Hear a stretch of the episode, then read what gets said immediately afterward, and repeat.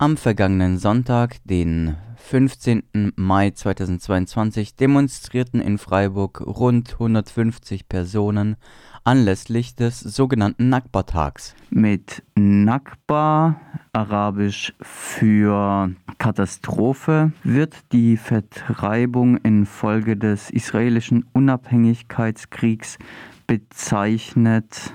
Der ausbrach, nachdem ein Tag nach der Unabhängigkeitserklärung Israels am 14. Mai 1948 der junge jüdische Staat von fünf arabischen Armeen bzw. Nationen angegriffen wurde. Wobei die natürlich das einseitig sozusagen die, die arabischen Vertreibung, äh, die Vertreibung der arabischen äh, Bewohner nehmen, die es historisch gab.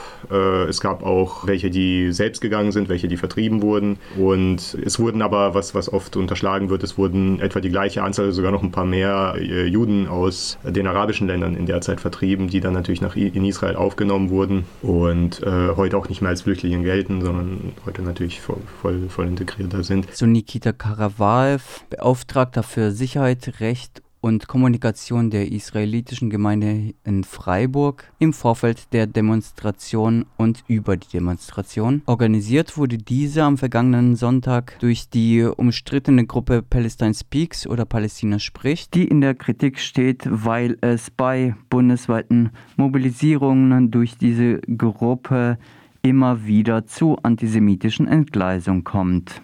Unsere Solidarität gilt heute dem palästinensischen Befreiungskampf. Unsere Solidarität gilt heute einem befreiten Palästina, ohne Checkpoints, ohne rassistische Gesetze, ohne Militärbesatzung, Belagerung und ethnische Säuberung. Einem freien Palästina ohne Militärbesatzung, Belagerung und ethnische Säuberung. Einem freien Palästina, in dem Menschen von Jordanfluss bis zum Mittelmeer, unabhängig davon, ob sie jüdisch, palästinensisch oder nichts von den beiden sind, demokratisch, gleichberechtigt, in einem gerechten Frieden, in Freiheit miteinander leben. Doch der Gruppe Palestine Speaks und den DemonstrantInnen bei der Demonstration ginge es nicht um Befreiung, Freiheiten oder Menschenrechten, sondern um ja, die Tilgung Israels von der Landkarte. Geht es nach dem, was Silvia Schliebe von der liberalen jüdischen Gemeinde sagt. Diese hat zum Gegenprotest zu der sogenannten Nakba-Demo aufgerufen. Israel vom Erdbodentext so beliebt ist, dass sie unbedingt und zwingend und um alles in der Welt genau hier ihre Kundgebung machen äh, wollen. Der Nakba-Tag also der Tag, an dem der Staat Israel gegründet wurde, nachdem auf palästinensisch-arabischer Seite jeder Kompromiss zu einer Zwei-Staaten-Lösung ausgeschlagen wurde. Das ist nämlich unsere Idee, wie das gehen kann. Seit der Tag, an dem der neue Staat, der das Leben auch der wenigen Shoah-Überlebenden sichern sollte, keine 24 Stunden nach seiner Gründung von allen umgebenden Staaten angegriffen wurde, in der Sicherheit und Gewissheit, ihn zu zerstören und in der Kränkung, dass dies wieder erwartend nicht gelang. Der Tag, der für eine Million Juden und Jüdinnen aus arabischen Ländern, aus Nordafrika und den Israel umgebenden Ländern der Beginn der Vertreibung aus einer Heimat markierte, in der sie teils schon seit Jahrhunderten zu Hause waren. Diese Geschichte, die wir jetzt drüben hören, hat nämlich eine Vorgeschichte und da muss man dann schon das Ganze sagen. Dieser Tag wird nun alljährlich und mit zunehmender Gewalt zu einem antisemitischen und gewaltverherrlichenden Happening. Nicht ohne Grund wurden Demos in Berlin trotz des hohen Wertes von Demonstrationsfreiheit, das wir auch verteidigen, verboten. Würden wir eine Chance des Dialogs und einen Sinn erkennen können, würden wir diesen Dialog führen. Aber bereits vor einem Jahr in den Auseinandersetzungen um das Dear White People Festival wurde ohne Zweifel deutlich, dass zwar wir an einer Zwei-Staaten-Lösung interessiert sind, Palästina spricht aber keineswegs. Wenn die Gesprächsgrundlage die Vernichtung Israels ist oder der Aufruf zu antisemitischer Gewalt, ihr findet hier ein paar Zitate, die haben wir nicht erfunden, wenn die Gesprächsgrundlage die völlige Negierung jeder jüdischen Massenvertreibung aus den genannten Ländern ist, wenn diese Kundgebungen zwanghaft am Platz der alten Synagoge, einem zentralen Platz der Shoah in Freiburg, stattfinden müssen, dann spricht das alles für sich. Silvers Schliebe bittet darum, bei dem Gegenprotest auf das Zeigen von Fahnen zu verzichten. Für uns ist die Frage nämlich nicht Israel oder Palästina und wer die meisten Flaggen hat und wer am lautesten brüllt, sondern deutlich zu machen, wir dulden diese antisemitischen Strukturen und die damit verbundene Gewalt nicht und schon gar nicht an unserem Erinnerungsort. Im Übrigen ist die sicherste Gewähr für ein freies Palästina zum ganz Wesentlichen die sichere Existenz des Staates Israel und dann vor allem mal die Überwindung massiver Korruption und Unterdrückung durch die Kader der jeweiligen palästinensischen Führungen in der Westbank und Gaza. Man kann viel über Israel streiten, aber da kann es schon mal passieren, dass man auch als Spitzenpolitiker wegen Korruption in den Knast geht. Auf den palästinensischen Gebieten sieht das ein bisschen anders aus. Da kann es auch passieren, dass man wieder erwarten abgewählt wird. Sieht in den palästinensischen Gebieten auch anders aus. Und vielleicht ist das allergrößte Problem dort und das wird verlagert auf hier.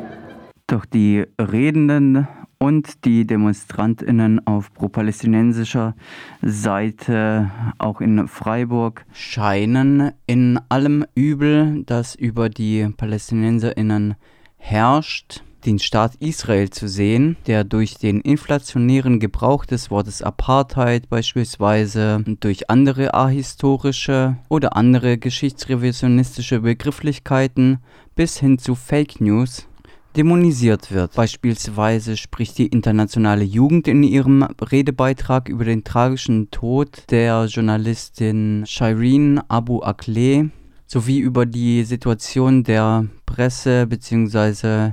Medien- und Meinungsfreiheit in palästinensischen Gebieten insgesamt. Dabei nutzen die israelischen Soldaten gerne ihre Machtposition aus.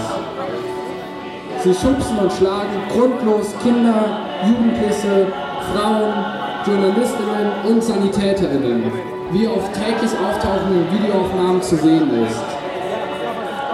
Doch dabei bleibt es nicht und es werden regelmäßig Schüsse auf unbewaffnete, friedliche Menschen abgefeuert. Erst am Mittwoch wurde die bekannte palästinensische Journalistin Shirin Abu Akleh von israelischen Scharfschützen ermordet. Sie war unbewaffnet, trug einen Helm und eine schusssichere Weste mit einer großen Aufschrift, Press, Aufschrift Presse. Dieser Fall ist jedoch noch nicht aufgeklärt und dass es sich um einen Scharfschützen gehandelt haben soll, der die Journalistin getötet habe, ist reine Spekulation und weist insgesamt auf den anti-israelischen Charakter dieser Demonstration hin. Zwar stelle die internationale Jugend in ihrem Redebeitrag weiter fest, dass die Hamas keine Befreiung für die Palästinenserinnen bringen würde, spricht dem Staat Israel jedoch ab, ein Schutzraum gegen Antisemitismus sein zu können. Ein Motiv, das durch Gruppen wie BDS beispielsweise dazu verwendet wird, das Existenzrecht Israels zumindest in Frage zu stellen. Ein anderer Redner des internationalistischen Kollektivs geht sogar einen Schritt weiter und behauptet beispielsweise, dass Israel das sogenannte palästinensische Volk in Gaza terrorisiere und dass Widerstand dagegen legitim sei, was quasi eine Rechtfertigung für die vielen militärischen Aktionen der Hamas darstellt, die seit den Wahlen 2006 fundamentalistisch und diktatorisch über den Gazastreifen herrscht. Außerdem ruft der Redner dazu auf, palästinensische sogenannte nationale Befreiungsbewegungen zu unterstützen, was Organisationen wie Hamas oder PFLP nicht explizit ausschließt, also jene, die durch die EU als terroristisch eingestuft sind. Zu den Vorwürfen aus jüdischen Communities, Palestine Speaks und assoziierte Gruppen seien antisemitisch, gab es lediglich Beteuerung, das nicht sein zu wollen.